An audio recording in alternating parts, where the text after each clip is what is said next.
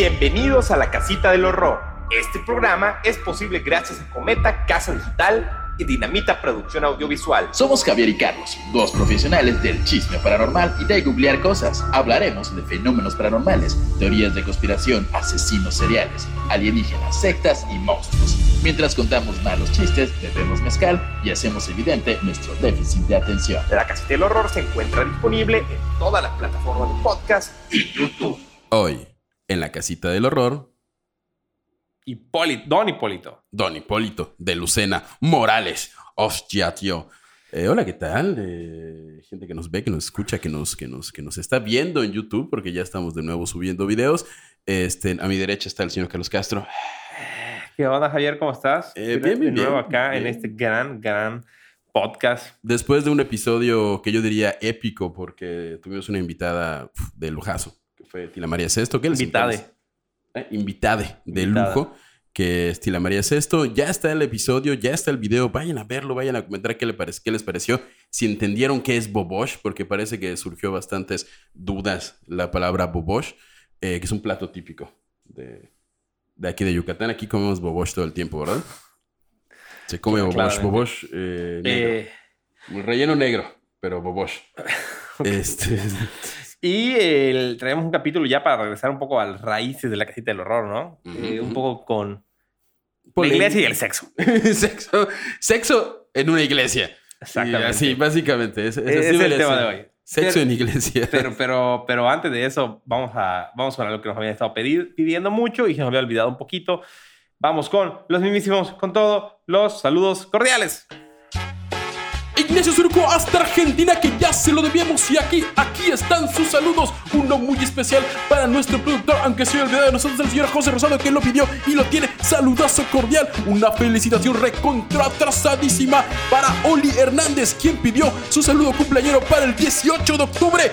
Pero se nos tra tra tra tra traspapeló. Pero ya llegó, ya está aquí. Una con toda la buena vibra para sí soy Angie, quien presentó su examen profesional y anda con el nervio. Pues desde aquí te firmamos, te aseguramos que sí lo pasaste, como no. Y cerramos con una para la gata de negro, dama que nos solicitó el cordial saludo y aquí lo tiene. Y ya es todo. Oye, ¿ya cuánto más el Y aquí aire, eh? todo. Ya, ya no, ya no. ah, ok. Ok, ok. Ya ok. no me ahogo cuando estoy. Eh, al parecer ya puede respirar. Y bueno, nos vamos con el capítulo número uno.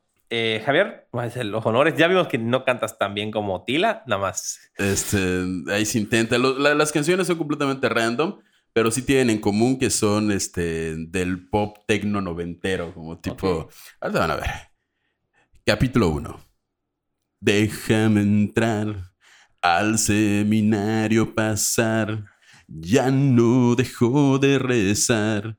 Mi cuerpo se pone mal. Moenia. Si no estás, efectivamente, clasicazo del pop mexicano, Moenia. Este, nuestro protagonista fue el hijo de un señor llamado Francisco y una mujer cuyo aparente, nom- aparente nombre era Fuensanta. ¿Quién demonios Está- Fuensanta. Está fuerte, está fuerte el pedo. Está, está, está fuera, ¿verdad? Y se llamaba Hipólito de, Hipólito de Lucena y Morales. Nace en el año 1907 en Coin, Málaga.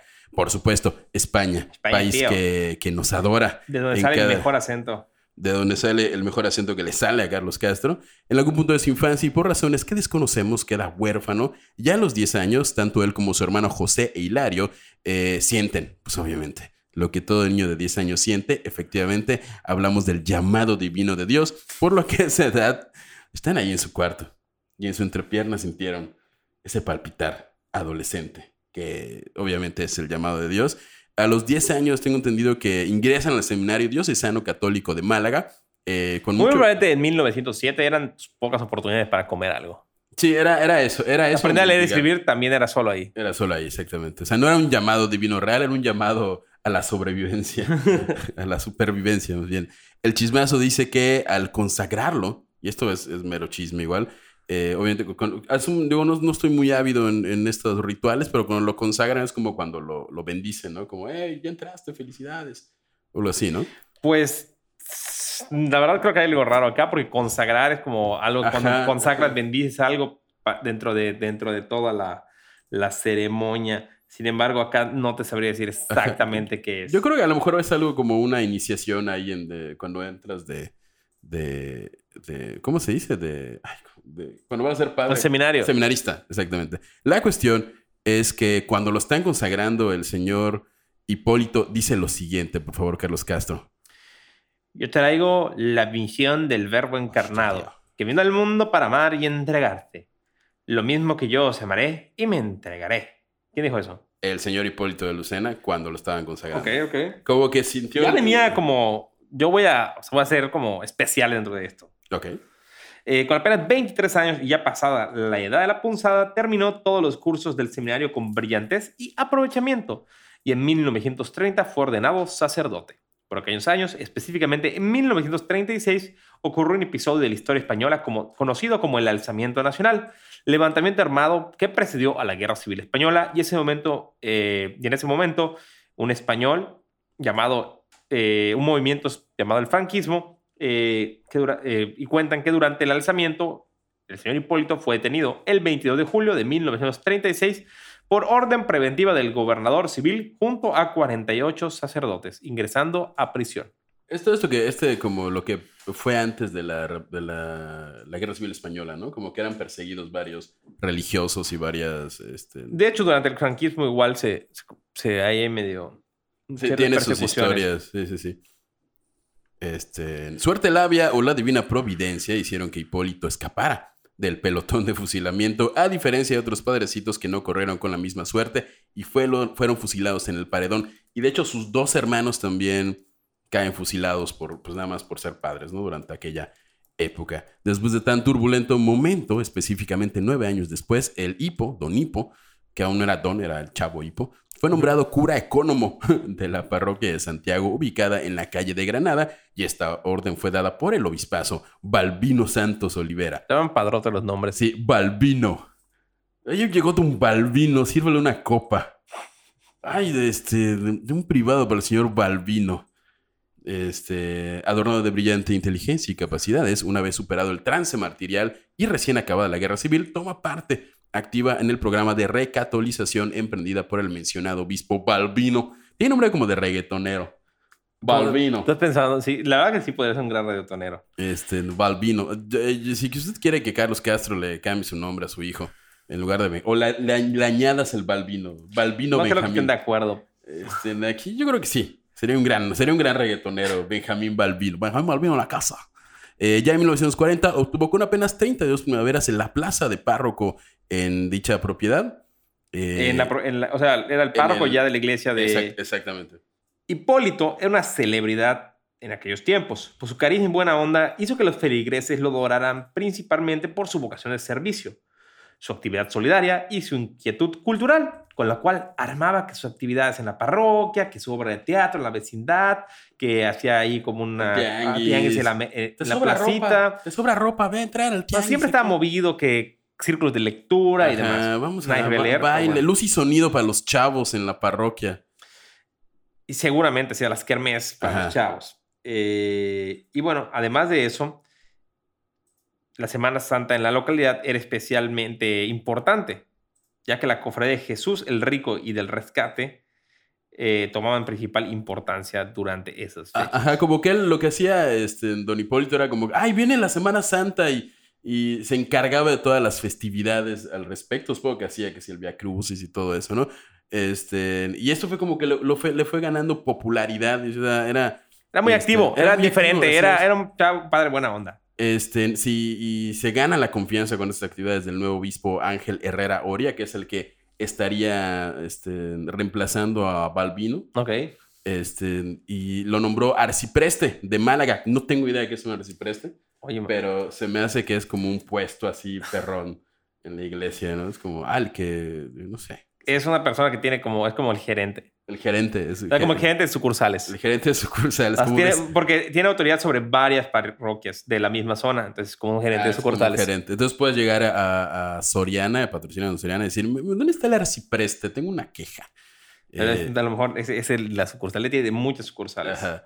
Eh, y posterior- posteriormente fue secretario de Cámara y, eh, y dice aquí del gobierno del obispado, supongo que es otro. pu- Como que le empezaron a soltar puestos así de que, Hipólito, tú... Me fue escalando fue dentro de la curia. Fue escalando. Su, su- su buena onda y buena, buen corazón lo hizo este, escalar. No, antes de entrar en tema, hay que aclarar que Don Hipo, Don Hipo le cambió. O sea, fue profesor de teología e historia de la iglesia en el seminario diocesano.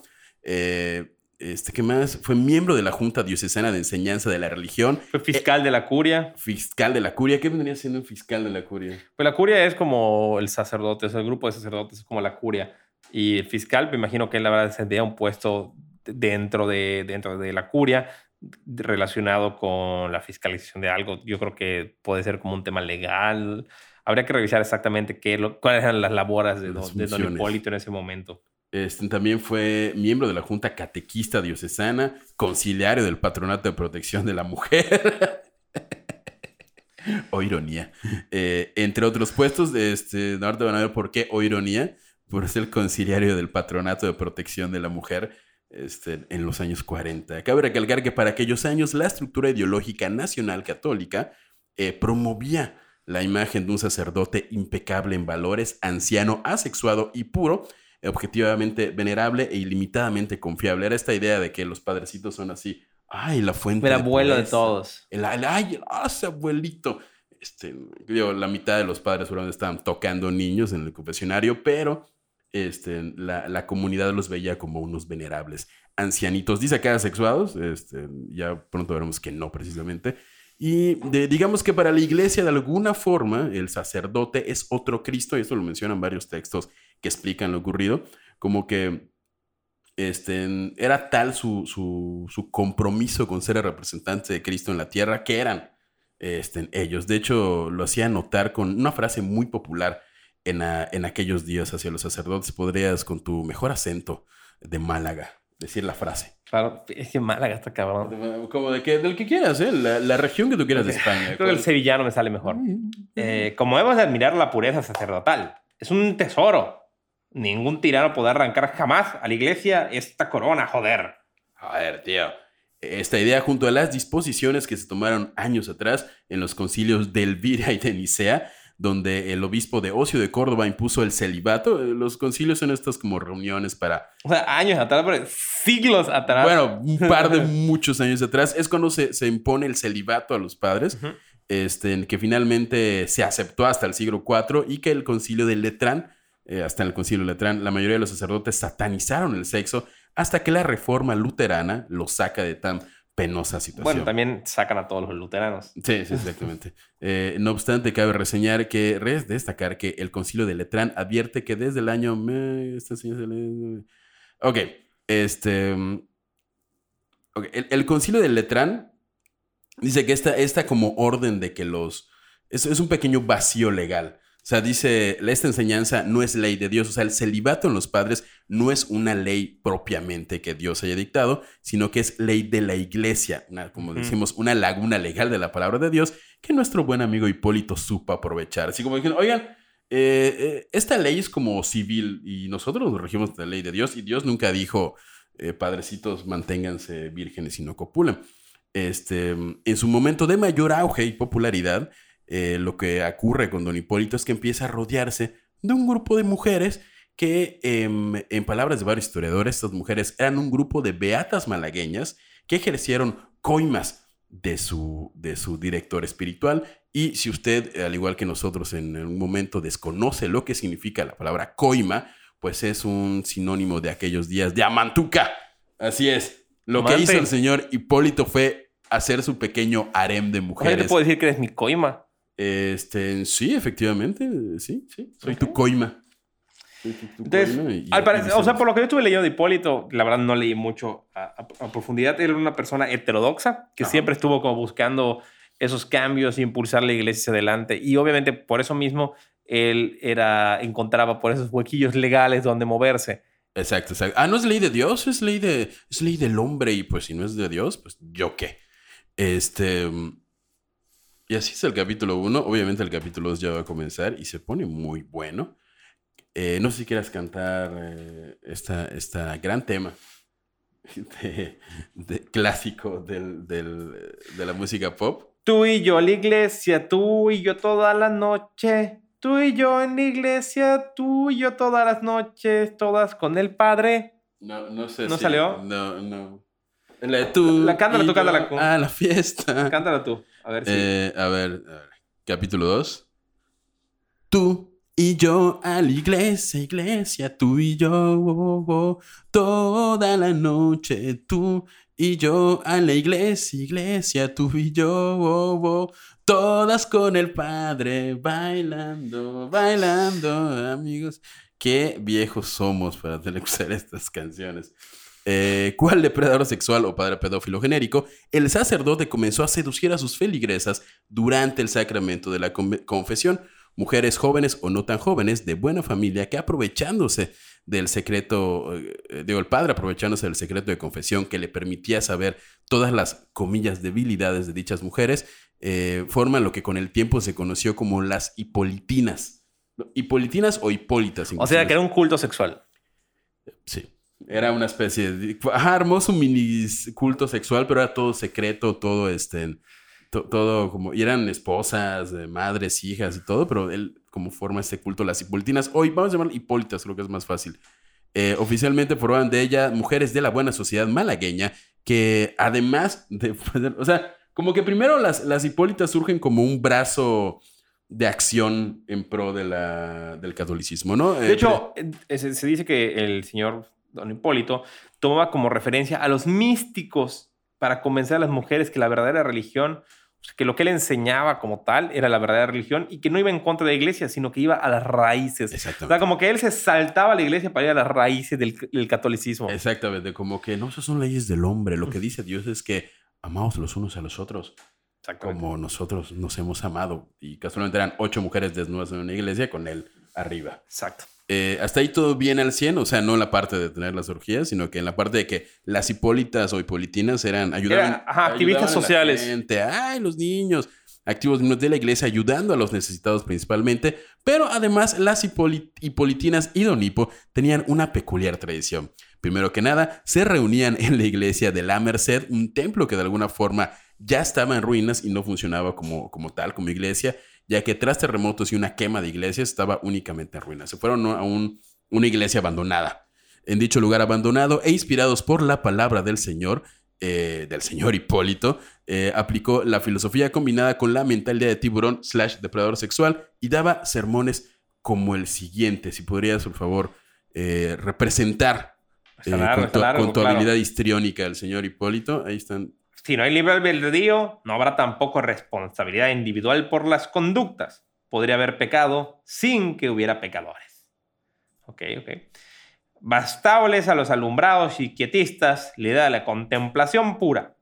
¿En qué? Perdiendo el alma su individualidad, abismándose en la infinita esencia, aniquilándose, por decirlo así, llega a tal estado de perfección e irresponsabilidad que el pecado cometido entonces no es pecado. No tengo idea qué dijo. Eh, y- y tampoco lo que, dice, lo que sigue está en, en latín. Igual. Eh, sí, mi latino es bueno, así que iría directamente a la traducción. Y en mi meditación se enciende el fuego. Eso vas, al, bueno, eso como en la oración, a hacerte una hoguera lumbre viva que de calor y de luz. O sea, él quería coger. Exactamente. Estaba caliente, quería coger y usó la palabra de Dios para lo siguiente. Hasta el momento se sabe que ninguna de las mujeres eran eh, menores de edad y todas estaban, entre comillas, voluntariamente o bastante manipuladas. Pero bueno, medio punto porque no eran menores de edad, aunque creo que más adelante se menciona que una sí era menor de edad. Pero, pero sí, en esencia estaba Pues, Entonces, él estaba hablando sobre que había que meditar y durante esos procesos meditativos y como me imagino que hacía como meditaciones colectivas o no Ajá. sé, se, se encendía esa luz y tenía sexo. Sí, eran como cuando vas a Tulum y dices, vamos a orear el cuerpo al ritmo de Pachamama. O sea, es como ayahuasca, pero con sexo. Pero con sexo y en lugar de ayahuasca no sé qué les daba, supongo que brandy con, con hostias o el vino de consagrar, yo qué sé. Este, la, esta meditación, estado de excitación religiosa en el que se encontraron, y era, era más, te digo, era más como un ritual de, de, de New Age, así de gente de Tulum en drogas, que una propiamente una, una misa.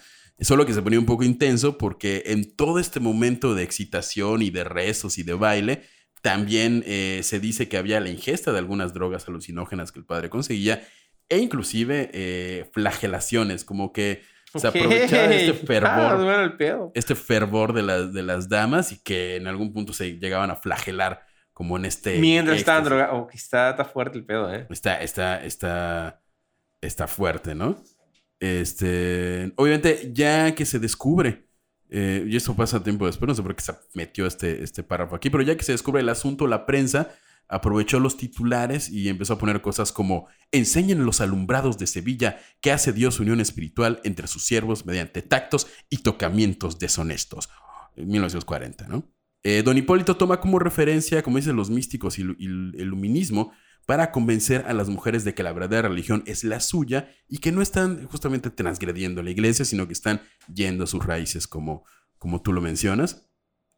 Eh, igual les dice, les empieza a contar cómo siglos atrás se podían casar los sacerdotes y que fue una imposición falsa de los padres de la iglesia que obviamente estaban equivocados. O sea, lo que les decía, antes estábamos mejor. Antes estaba más chido. Nos podíamos casar, podíamos tener hijos, podíamos copular libremente. Y este. El PRI robó más, pero no importa. ¿Cómo? El PRI robó más, pero no PRI, importa. el PRI robó más, pero no importa. Y de hecho, él dice que una de sus frases dice: La expresión de las pinturas de los místicos en el grado máximo de revelación que están en el orgasmo de contemplación a Dios. Tenemos que hacer karma a esos. ¿Qué quiso decir con esta frase, don Hipólito? ¿Ves cómo esa estatua tiene una cara de orgasmo? A eso quiero llegar. Esa- a eso quiero llegar. ¿Ves cómo esa pintura de Jesucito tiene una cara de orgasmo por la adoración a Dios? A eso quiero llegar. Y de preferencia contigo y tus tres hermanas encima de mí desnudas. Suena un gran plan. Suena, suena, suena así. Y una de sus frases, posiblemente una, una maravilla del copy publicitario, era su frase insignia, que se podría repetirla, por favor. No tengo conciencia de pecado. Hostia. Eh, Hippo y las hipolitinas comenzaron a realizar matrimonios místicos en su altar, eh, obviamente caracterizados por una tremenda orgía, que eran tocamientos y actos sexuales en el interior de la iglesia de la Merced, que es una iglesia abandonada, y hacían orgías. Esa ya estaba destruida, ¿no? ya estaba destruida. Obviamente estaba. Quiero pensar que tenía techo, porque qué, qué, qué, qué inconsciente tener una orgía en un lugar no techado. O sea, aquí le recomendamos que si va a tener su horchata, eh, un techito, porque luego el sereno frío. está fuerte, todos están sin ropa, el- ahí la temperatura puede ocasionar una gripa. Si usted tiene una orgía, pues, pues tápese. Primero que nada, un techito. Lo que no sé es si. Creo que el don Hipólito era el único hombre y nada más eran su, su crew. Sí, era para puro él, sí, me imagino. Sí, no, no es como, ay, voy a invitar al, al capellán de la, de la iglesia que nos acompañe en esta. En esta- No, no, en esta fiesta no. Esta, no, en no. reunión no. Era solo para Era, hay, hay dos hombres aquí, Jesús y yo. Ok, pues Jesús no estaba ahí manifestándose, ¿no? Vamos con el capítulo 3. Esta, esta te la sabes, es un clásico de Faye. Sí, pero no lo va a cantar. Ok. No. Capítulo 3. Corazón de bombón para ti, para mí. Hoy vamos a prisión. Oh, sí. Corazón de bombón para ti, para mí. No habrá orgías, no. oh, oh. ¿Por qué no? Oh, sí. O sea, ¿cuántos años se aventó en orgías? ¿Como 20 años? ¿Más? ¿Cómo? ¿Cómo? ¿Cuántos años se aventó en orgías? ¿20 años? ¿30 años? Eh, más o menos como 20, yo creo. Menos, menos, como 10. No, porque do- 1959, bro. Ah, bueno, sí se echó un varios. montón, como 20 Sí, sí, años. sí, sí, sí. Eh, no, ya a esa edad igual ya no, ya no podía. Y bueno, no sé, las orgías de la cárcel deben ser un poco menos... Él, este, estoy- él no, no, estoy seguro que no llegó a una cárcel normal. eh, no, de hecho, no, técnicamente, bueno, sí fue a la cárcel, no sabes tuvo orgías en la cárcel, pero luego la libró. Eh, sí, no creo que las orgías de la cárcel sean igual de, ¿cómo decir?, de ceremoniales que las que él organizaba. Creo que las orgías de la cárcel son contra, son contra tu voluntad. Generalmente suelen ser que esperamos que no, y si usted lo está viendo en la cárcel, pues de entrada, salga pronto y segundo, Cuídese. cuídese mucho de las orgías. En el año 1959, la congregación, ahora, los- las ahora no, no llamadas hipolitinas, comenzó a despertar sospechas entre las autoridades religiosas. No había notado, sí es cierto, se echó como 20 años de orgías secretas con sus hipolitinas. Exacto. Qué maldito hijo de puta.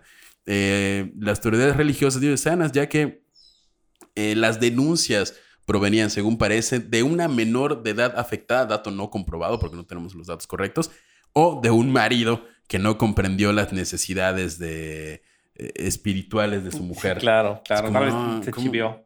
Exactamente. Se realizaron inspecciones propiciadas por el Vaticano a través del nuncio hasta que se descubrió que una parte de la estructura funcionaba, eh, tengo entendido que una parte de la iglesia de Málaga, eh, no la que está abandonada, la- donde sí, este, la vaya, la iglesia del, del padre Hipólito, era un orfanato donde se recogían y procesaban, además de niños abandonados, que obviamente es el fin de un orfanato, eh, también eh, se inscribían allá eh, hijos de, del don Hipólito. O sea, tuvo tantos hijos que puso un orfanato. Tuvo tantos hijos, porque podrá ser un libidinoso, mujeriego, no sé, organizador de orgías, posiblemente una un violador de menores, pero jamás va a estar a favor del aborto. Así que sus hijos, sus hijos ilegítimos de, de frutos del pecado y de una Pero ellas no eran monjas, No, no eran monjas, eran, eran, eran así ciudadanas. ciudadanas. Consagradas a la vida Algunas casadas, algunas casadas, algunos con Y familia. tuvo, tuvo tantos hijos que puso un orfanato. Exactamente. No tenemos el dato de cuántos hijos tuvo, pero sí tenemos el dato de que efectivamente existió un orfanato en Málaga donde están, o ahí estuvieron los hijos de, de Hipólito. Ok. Este, vaya.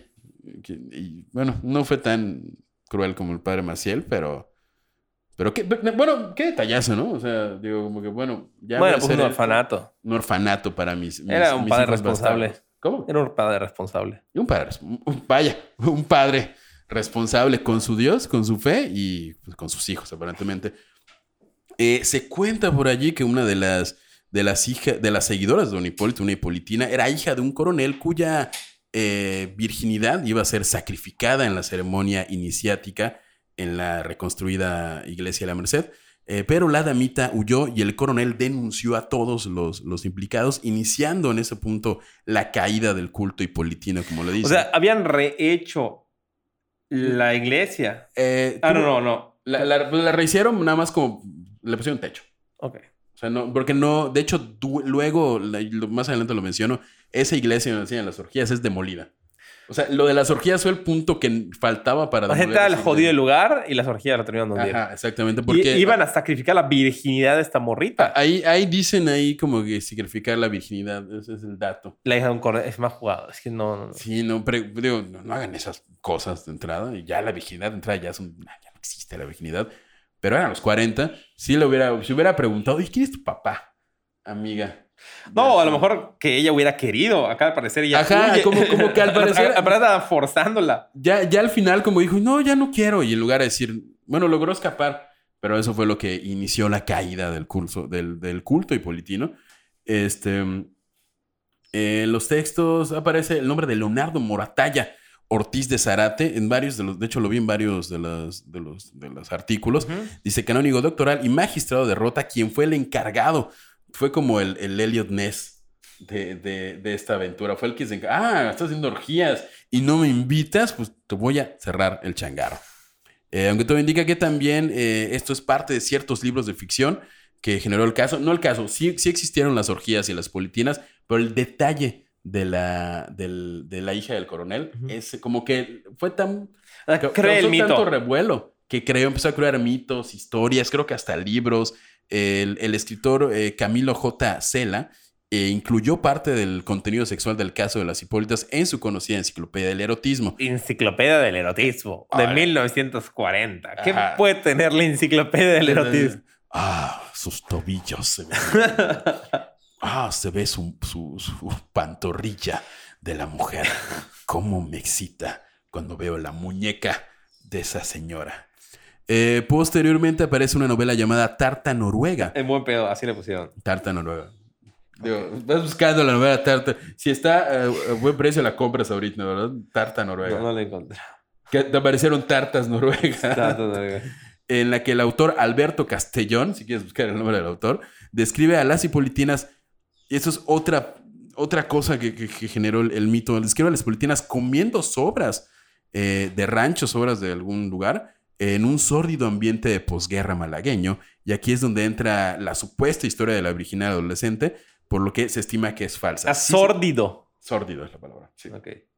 Dato del O internet. sea, sí, un lugar posguerra, destruido. Ajá, la- orgi- O sea, me imagino una película de los 90 hiper pedorra, una mezcla entre Hellracing y alguna película. Exactamente, de- exactamente. así de, ah, ya, Ah, en un lugar de Málaga, Málaga, un padre horrible. De- así, ah, una el- comunidad sexual. ¡Ah! Sí, ajá, como, como unas poquianchis, pero español. Y no tan horrible como los poquianchis, que sí fue verdad. Eh, los hechos trascendieron a la ciudadanía de ¿Estás diciendo que no es Málaga. verdad esto? ¿Cómo? Esto es verdad. Sí es verdad, sí es verdad. ¿Qué fue lo que no es verdad? Que, eh, eh, se No perdió su virginidad. No iba a perder su virginidad. Al parecer, el, el asunto de la virginidad y la ceremonia de la pérdida de la virginidad es falso. Al parecer, todo lo de la hija del coronel es falso. Y el de. el- Y al parecer, el que lo juzgó estaba chiviado porque no lo invitaron. Exactamente. Y empezó a dar el rumor de que, ah, vivían, las mujeres eran unas esclavas sexuales que vivían así, en- Así. en condiciones inhumanas, casi, casi prostituidas. Animales. Está el rumor de que las prostituía, pero no hay mucho al respecto. Y parece que no. O sea, parece que el señor Hipólito hizo su secta. Y era para él. Y era para él y aparentemente pues sí las manipuló definitivamente aprovechándose del fervor espiritual. Pero, pero pues después de la orgía, pues las señoras iban a su casa con su esposo, a sus hijos. Tenían Ah, hijos que no sabían de quién era. hijos que no sabían si era de Hipólito, de su esposo. Este... ¿Y tú crees que alguna vez, o sea, llegó a tener como varias generaciones dentro de la misma secta? Como de que haya estado con la O sea, a ver- mamá, a verle- Posiblemente, yo creo que O sí. sea, como que, ajá. quiero, quiero, no digo, quiero, y definitivamente quiero pensar que no era su hija, no Quiero- quiero, llegar a ese, a ese Ajá. punto. quiero pensar No, que no, ajá, no era- su propia hija. No era Sergio Andrade. No era Sergio Andrade. Quiero pensar que era como, ¡ay, es la prima! ¡Ay, trae a tu prima! ¡Trae a tu prima a la, la- la reunión! Y ahí nos ponemos todos en el fervor divino. Quiero pensar que no era un ser horrible.Quiero pensar que don Hipólito Sucumbió a sus bajas pasiones. Pero todo en, conforme lo legal. O sea, no me Todo durante 20 años. 20 años. Este, qué horror. Sí, quiero pensar que don Hipólito se merece un poco el cielo. No se merece el cielo, manipuló Igual gente. él quería salir si no lo dejaron. O sea, porque Ajá. imagínate lo cansado. Ajá. O sea, imagínate, después de los primeros 10 años, súper cool. Pero ya después como denunciar, decir, puta, madre, son como 12 y ya estoy quedado grande, igual ya no aguanto No, el está- Están viaje. llegando de, de, de 30, yo tengo 50, yo ya no tengo Ya no es lo rigor. mismo. no igual que quieren salir, pero ellas no lo dejaban. A lo mejor ellas no lo dejaron. Exacto. Puede ser. Este, sí, puede ser, puede ser. Los hechos trascendieron a la ciudad de Málaga, que quedó muy escandalizada. Eh, aunque dice que se estableció un silencio informativo, obviamente ya, estamos hablando ya... Era puro chisme. Puro chisme. Ya eran como los 60, yo creo, cuando se descubre esto. Cuando sale a la luz. De hecho, no se vuelve como internacionalmente famoso el asunto hasta Además, muchos estaba, en la parte del franquismo, entonces Sí. España igual estaba súper cerrada. Como que hay un, un padre que hacía orgías y no invitaba. No, déjelo. No, ajá, como lo estaba muy cerrado. Exactamente. No, lo- no lo mencionen tanto. Al secretismo propio de la iglesia se añade un grave escándalo político que suponía para el régimen nacional católico y al miedo de la gente de expresar su, su indignación por el escarnio y la inmunidad. Dice acá. Don Hipólito obviamente fue cesado como párroco y de todos sus cargos y dignidades y llevado en secreto a Roma e ingresado a una cárcel dedicada a religiosos, que básicamente como con los narcos, una cárcel eh, donde tenía todas las comodidades. O sea, yo no puedo imaginar cómo puede ser una cárcel en el Vaticano. Este, no sé, O sea, se llaman Es- conventos. conventos, al lado de un jardín. De hecho, muchas veces cuando quieres mandar a alguien como... a o sea, cuando tienes un cura que hizo algo mal, lo mandas a un convento. Eh, ¿Sí? Ah, Sí. bueno, sí. O sea, lo recluyes, dices, ah, vas a pasar tu vida en cada convento. Que se me hace un... Que me hace súper injusto porque hay gente que está allá por su voluntad y tiene el mismo castigo. Exactamente. O sea, Pero para ellos no es un castigo porque estás con... como- o sea, imagínate que las, las condiciones de un convento son tan culeras que también te castigan yendo a un convento. Imagínate la monja que ve llegar al padre que violó, violó 50 niños y ve que su castigo Estar en un convento. es estar en un convento, que es lo que ella decidió. Eso te debe romper. sí. Y así como, un momento. ¿Por qué lo ¿Qué que yo elegí para mi vida es un castigo para, Para otras personas? Tal vez esto está mal. Está mal, por cierto. Eh, dice aquí, el Papa Lucio III escribe en algún momento, eh, un crimen notorio se caracteriza por causar la condena canónica del sacerdote. Un crimen secreto es aquel que puede ser soportado por la iglesia. En referencia, sumo al hecho de que pues, lo mandaron a la cárcel, pero no lo, lo hicieron secreto. No lo hicieron público. para que la iglesia pues no perdiera feligresía de que te, que te- te digan ahí, oye, es que tu esposa va a una a misa. O sea, detienen a Hipólito, lo juzgan. de sí. hecho, esta persona que mencionaste, ¿no? El párroco, el padre súper... Eh, dice aquí Lucio III, ¿no? No, no, no, antes dijiste que alguien lo... Ah, sí, había un, un padre ahí que... Que lo fue el chingón. Exactamente, que fue el, el encargado. Está entre rumores. Ah, no, de que eh, existió, existió, el pero- Leonardo Morata Ortiz de Zarate, Pero- canónico doctoral y magistrado. Sí, él fue el que hizo las pesquisas, por decirlo así. Ok. Eh, durante el mandato del Papa Juan XXIII, se le aplicó la justicia de la Iglesia para iluminados y heréticos sin hacerse cargo de los posibles prejuicios para Hipolitinas y sus hijos habidos. Tienes iluminados y heréticos en la misma frase. As- Así, me parecía. Y ten- tengo entendido que los iluminados eran estos, como esta corriente de padres o religiosos que se salían un poco de la norma de Como la, la época. teología de la liberación. Y le metían ahí, ay, ahora en lugar de rezar el Padre Nuestro, vamos a cantar sin ropa y con tambores. Ok. Eso, esa, es- sí existe como estos iluminados que eran como, algunos lo ven como otras, eh, otras corrientes de la misma iglesia católica y otros como yo los ven como fanáticos que están calientes y quieren coger con todos. Y utilizan como estas... estas- Sí, manipular a la gente. Manipular y se inspiran mucho en cuestiones New Age y cuestiones así como de, ay, sí, vamos a unirnos con Dios en un solo canto, desnudos pero totalmente. no hicieron ningún daño a la... O sea, como que está bien, pero no vamos a decir ni quiénes son las hipolitinas, ni si Sí, ellos son sí, los hijos sí. son de él. O sea, ya le dejamos Se- completamente se- de lado. Manda, se manda por, completamente en secreto. Ok. Para pues proteger a los... Deja tú proteger a, los- a las víctimas y más que nada para que no quede mal la iglesia. Ahora imagínate cuántos hijos tuvo que haber tenido en su orfanato don Hipólito para que digan, chinga, tiene la mitad del orfanato son sus hijos, mejor ahí cerramos la boca. No vaya a ser que... que- ¿O cuántas mujeres malagueñas habrán pasado por él? ¿Cuántas mujeres malagueñas no han pasado por él? ¿Cuántas generaciones de mujeres malagueñas no han pasado por él? Por comillas, voluntad propia, hijas, esposas de quiénes serán. O sea, imagínate la importancia de mantener el secreto de lo que ocurrió, que, que si lo decían, a lo mejor se caía toda la iglesia en Málaga. Ok. Eh, de hecho, don Hipólito desapareció discretamente durante unos años en un monasterio, como te dije, de los Alpes austriacos. Tiempos después volvió a su pueblo de Coín, donde aún con- eh, contaba con numerosos adeptas e incluso algunos adeptos. Eh, don Hipólito tenía una hermana con la que finalmente acaba sus días en 1981, aparentemente a los O sea, 71 ya, años. ya tenía su fanaticada. El, el- el- Él propiamente no deja un escrito doctrinal, o sea, él no, no tiene como su, o sea, no, no escribe su, su secta, ¿va? Por así Ajá. decirlo. ¿no? Y, y finalmente la iglesia donde él tenía todos esos actos fue derribada en 1963, que fue la iglesia de la Merced. Eh, y como mero dato anecdótico, se sabe que en 1985 varios campesinos y campesinas del pueblo malagueño de Tolox fueron sorprendidos desnudos en el ya citado Aquelarre. Esto, 1885, esto fue mucho antes. Este, O sea, no era- con esto confirmó que no es la primera y última vez que la iglesia de la Merced fue usada como un sitio para orgías. Y O sea, yo siento que era como paganismo este pedo. Sí, eh, eh, va más a la cuestión de paganismo de secta o de... No paganismo, ni siquiera creo que Don Hipólito lo vea como su secta, simplemente tuvo una idea, pegó, dijo, bueno, voy a quedarme aquí eh, reproduciendo esta idea unos 20 años hasta que ya no se me para el pene y ya. Si me descubren, pues soy padre, me van a mandar a una cárcel muy cómoda, que es un convento, y luego regresaré a pasar mis días en paz e ir al cielo Con mis fans. con mis fans. Capítulo 4. Javier, por favor, brilla. Ok, esta es una canción de Mónica Naranjo. Capítulo 4. Oh, padre, si pienso en ti, me vuelvo mala y ya no sé qué decir. Y si cierro los ojos, eco de tu boca, rezarlo otra vez. Pienso en ti, me vuelvo mala, ya no sé qué Mónica, Mónica Naranjo. Grandes noventas. Este, Y si bien la historia de Don Hipólito acaba sin mucha pena, sin mucha gloria, y recientemente eh, en un libro. Eh, sí, Eh, es un- es- hace poco salió un libro de. No tengo por ahí el nombre, igual lo mencionamos luego. Que en el que se. Se, Se menciona se ese. menciona, exactamente. eh, hay más antecedentes de padres, papas, curas y religiosos que suspendieron ante lo natural pecado de la carne. Afortunadamente, algunos de ellos con personas mayores de edad, algunos. Y comenzaremos con un cura italiano de 40 años y perteneciente a la diócesis de Prato. Ha saltado a la palestra por su forma de actuar fuera de sus hábitos. Se llama Francesco Spagnesi y ha sido detenido por la policía por un supuesto tráfico e importación de sustancias y estupefacientes. Además de la horquilla.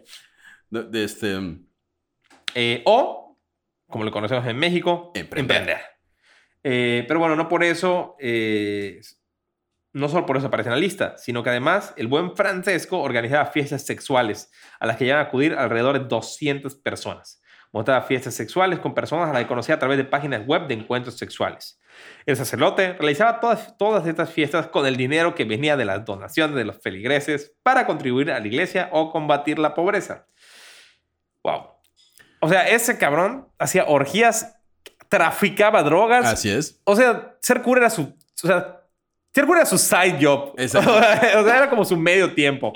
Porque la neta se ve que chambeaba más en otras cosas que ser cura. Así es. Él, él como que invertía lo que le, le daban La iglesia en donación. droga. Ah, lo voy a meter en droga y hacía ah, orgías, hacía fiestas. Y en las mismas fiestas vendía la droga. Era, era un De hecho- negocio redondo, de hecho. Y de hecho, la forma de proceder del cura era pedir el cargamento de droga a través de una celda de narcotráfico en la Toscana y reclutaba a la gente a través de las web de citas. Y después, ya en la party, distribuía la droga. Ya era como, ah, sí, es que la orgía. La pare que creo que era en la, en la iglesia. O sea, en la iglesia hacía la fiesta o en alguna parte de la capilla. La verbena. fiesta. En la verbena, así. Ay, vamos a ver el. Era la verbena especial. Es la. ¿Cómo se llama cuando.? La, la, la pastorela especial. Y ya te imaginas cómo acaba la, la pastorela. Este. De hecho, él fue arrestado, así dice. El padre fue arrestado el 14 de septiembre de 2021, o sea, hace apenas unos días, Sí, por robar miles de euros en fondos de la iglesia y donaciones para comprar droga. Fiestas de sexo gay que organizaba. Ah, además eran, era- eran, Este- eran orgías gays, Javier. Eso era doble pecado, seguro se cancelaba. Seguramente. Tengo entendido que no era. O sea, seguramente sí había de todo, ¿no? No, no era exclusivamente gay, creo. Este, la investigación policial llevó a descubrir el uso de cocaína y dice aquí GBL, un potente narcótico variante del GHB, la llamada droga de la violación. El GBL se consume en las llamadas chemsex, ah, fiestas en las que el sexo desenfrenado se mezcla con el consu- consumo de diversas drogas y otras sustancias, y esa droga se vende a unos 100 euros el litro. O sea, El litro, a la vez. o sea, ¿qué onda con este Me da un litro de cocaína, por favor. Este, eh, eh, no, no, no, no, no, digo, no me sorprende, pero que un padre compre algo que se llama la droga de la violación. ¿Se diluye en agua o refrescos? Ah, qué alivio. GBL. La, estoy buscando. Este, eh, pues este padre, ya, este padre slash este, Walter White ya, ya está preso. Eh, hacía sus orgías, todo, pero igualmente hay otros casos. De hecho, con eso vamos a cerrar con varios casos. Igualmente en el O sea, la iglesia no ha cambiado. No, de hecho se ha puesto peor. porque ya, ya, ya metes narcotráfico. Porque acá ya tiene ajá, tráfico de gente. En el lejano 2020, ay, eso está buenísimo. Un sacerdote católico fue detenido en Estados Unidos tras ser sorprendido haciendo un trío y grabándolo. Un trío con dos dominatrix este, en el altar de su iglesia. Sea, imagínate que, de hecho, creo que sale el, un feligrés de la parroquia de San Pedro y San Pablo en la localidad de Saint Tamara y Luciana. Como que fue a la- estaba pasando por la iglesia. y Ay, voy al Oxxo. Y vio que en la iglesia habían unas luces como de Neón, una bola, de, una, una, una bola disco y humo. Y, y así, música tecno todo lo que da. Y dijo, ay, bueno. Intrigado por lo intempestivo de la hora, porque eran las 11 de la noche, se asoma por una de las ventanas del templo y para su sorpresa ve en el altar al párroco Travis Clark, de 37 Gente. años, semidesnudo y practicando el coito junto a dos mujeres con tacones, corsés y juguetes sexuales. O sea, le estaban dando sus latigazos O sea, padre. y, o sea, tienes que valerte mucho más. O sea, o sea, estamos de acuerdo que no voy a traer dos dominatrix para tener sexo con ellas en, en el altar. En el altar, en, o sea, ¿qué pedo? Sí, no, no, no. O sea. Seguro en tenías, seguro, te- seguro- estoy seguro que había otro lugar donde ir. Sí, O sí, sea- sí, porque era el altar, o sea, y- y- y O sea- fue- seguro idea del padre. Ajá, exacto. Así, Tenías y- otro lugar donde ir y él decidió por voluntad Ajá, por estar En el allá. altar, ahí en, el- en la mesita, en el altar, ahí, ahí como, sacrifícame. Espero que tú no hagas esas cosas en tus lugares de trabajo, Javier. Sacrifícame como, a- como Abraham sacrificó a su hijo, le decían, te le pegaba. No, para nada. Yo, mis orgías son en, en lugares este, Exclusivos para eso. exclusivo para eso. Ok. Este, no, no tengo orgías, ¿eh? Pero invítenme a unas, quieren, ¿no? Con todo gusto. Eh, según este ¿Tú testigo... crees que tu rendimiento físico está a la altura? Ay, no, no, no, no. Digo, yo este, lo intentaré definitivamente. Le echarás ganitas. Lucharé, le echaré ganitas, pero últimamente sí necesito. Si van a invitarme a una orgía, y este, pues que sea el próximo año.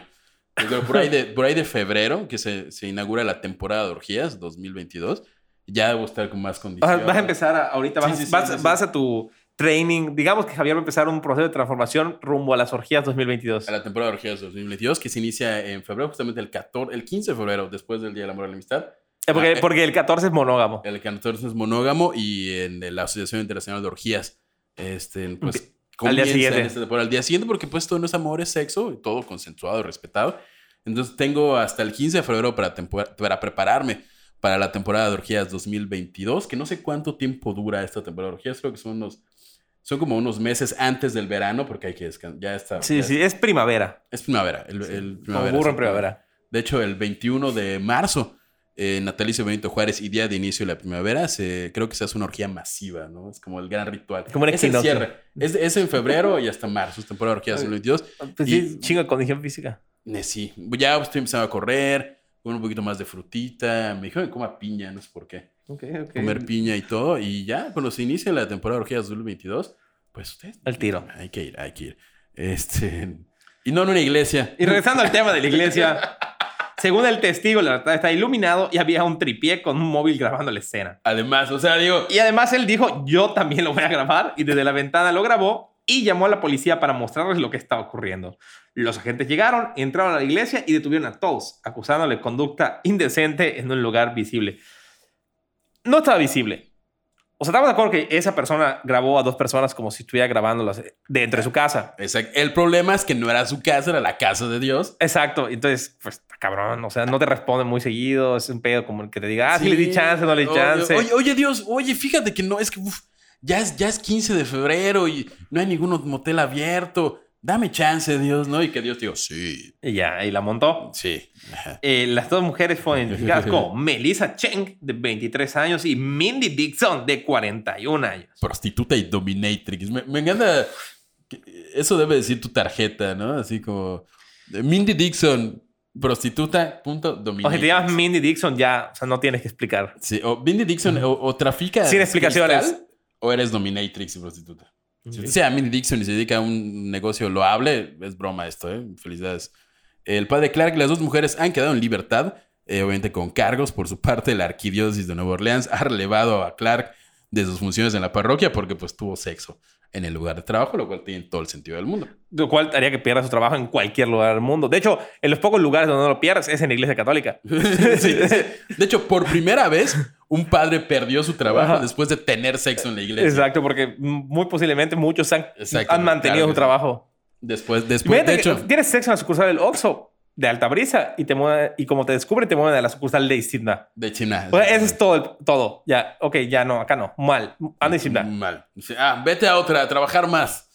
Ah, no sé, y toma un curso de no coger en la iglesia. Eh, wow. La iglesia, no deja de sorprendernos. Eh, y bueno, este fue el capítulo de Hipólito y luego nos metimos ahí con algunos casos muy, muy recientes, muy recientes de tres meses para acá. Eh, pero sí, la iglesia siempre ha estado... O sea, seamos honestos, la iglesia está hecha de humanos. Sí, sí, sí. Somos personas. Somos personas, hijos de Dios si quieren, pero, pero humanos. Antes más que ahora, estar en la iglesia era sobrevivir. Eh, sí. sí, la iglesia era, digo, si te- para ser padre era, o ser monja era la única opción de tener una educación y la devoción. Tal vez la única manera de subir en la escala social. Exactamente, de no ser barrendero toda tu vida. O sea, vaya, e- era la única fuente de, de- de éxito que podías tener en la vida y obviamente esto lo convertía en algo demasiado sagrado. Exacto. Y el fervor religioso de aquellos tiempos ha cambiado las cosas. Y, y de hecho lo vemos, o sea, la, la- no sé si siga pasando, espero que no, pero ya no son mujeres este, que por su devoción a Dios, al Padre mismo, dicen, oh sí, Padre, tómeme como la paloma tomó a María en el... Así, no, ahora son, pues, el Padre ya tiene que pagar por sus dominatrix. Sí, es otra cosa, es otra cosa. No, y la verdad es que... Pagar sus orgías ahí mientras venden O droga. robarse dinero de la limona para pagar las orgías. para hacer tratos con el narcotráfico y hacer orgías. O sea, no sé. Pues Sí, la iglesia siempre, o sea, siempre que un- una organización o algo esté hecho por nosotros, por humanos y no por robots, va a ocurrir esto. Exactamente. ¿Qué tanto juzgaremos a la gente y qué tanto se le castigará? Pues bueno, ahí es donde la iglesia cojea definitivamente. Eh, Por, por lo menos ya los quitan del cargo, como ocurrió acá antes. Exacto. Por lo menos ya antes lo cambiaban de sucursal. lo cambiaron de sucursal y le aumentaban el sueldo. Seguro se paga Maciel que se pudra. No, aquí, aquí. Eh, y bueno, Eh, y ya. Queremos recordarles, hablando de, De orgías. de orgías, eh, La orgía de conocimiento que van a que tener. van a tener. Si entran a ver nuestro curso en Compass Stage, que debe estar saliendo esta semana a la otra. De hecho, ya está al aire, no sé por qué no lo han puesto a la venta. Seguro porque la gente está peleando, está botando el servidor de tanta gente que quiere comprarlo. Así es, así es. Pero ya estamos ahí. Se llama 10 historias de terror para tener tu podcast y que son éxito. Y vayan, vayan a comprarlo, Va- por va- favor. Vayan a comprarlo. Este, es el mejor regalo que la vida te pueden dar. Completamente. Es para que puedan hacer su podcast completamente desde cero. Hay consejos de cómo hacer tu guion, de cómo elegir tu nombre, de cómo no elegir tu nombre, de cómo subir todo. Hay un, hay un video explicativo en el que vemos como con un ejemplo muy, muy divertido que es el podcast de José Rosado. Con, no recuerdo cómo se llamaba, pero ahí lo van a ver. eh, cómo subir tu episodio y tu primer eh, programa, tu primer podcast a, a todas las plataformas. Y si no lo encuentran en nuestras redes sociales, en Compass Stage, en la descripción del video de YouTube, ahí va a estar también ese link ya para ya esperemos que ya esté activo. Si no está activo, pues, pero ya iba a estar el, link. ¿Y qué más que tenemos? Los lunes en la radio estamos en los 40 aquí en Mérida. Los martes sale este divertido podcast. Se vienen cositas para TikTok y para los Reels, entonces estén muy, muy, muy pendientes de eso. Síguenos todas las redes sociales. ¿Cómo te encuentran? El día en todas mis redes sociales. Yo estoy como Japsosa en todas las redes sociales. Igual la cajita del horror podcast en todas las lados. redes sociales. Compass Stage, eh, vayan y además de nuestro curso hay miles ya, bueno, miles varios que pueden disfrutar y tengan, tengan es- esta orgía de conocimiento y recuerden que la temporada de orgías 2022 inicia el 15 de febrero. Eh, Pónganse el tiro. pónganse al tiro, hagan cardio, ahí un poquito, coman frutita.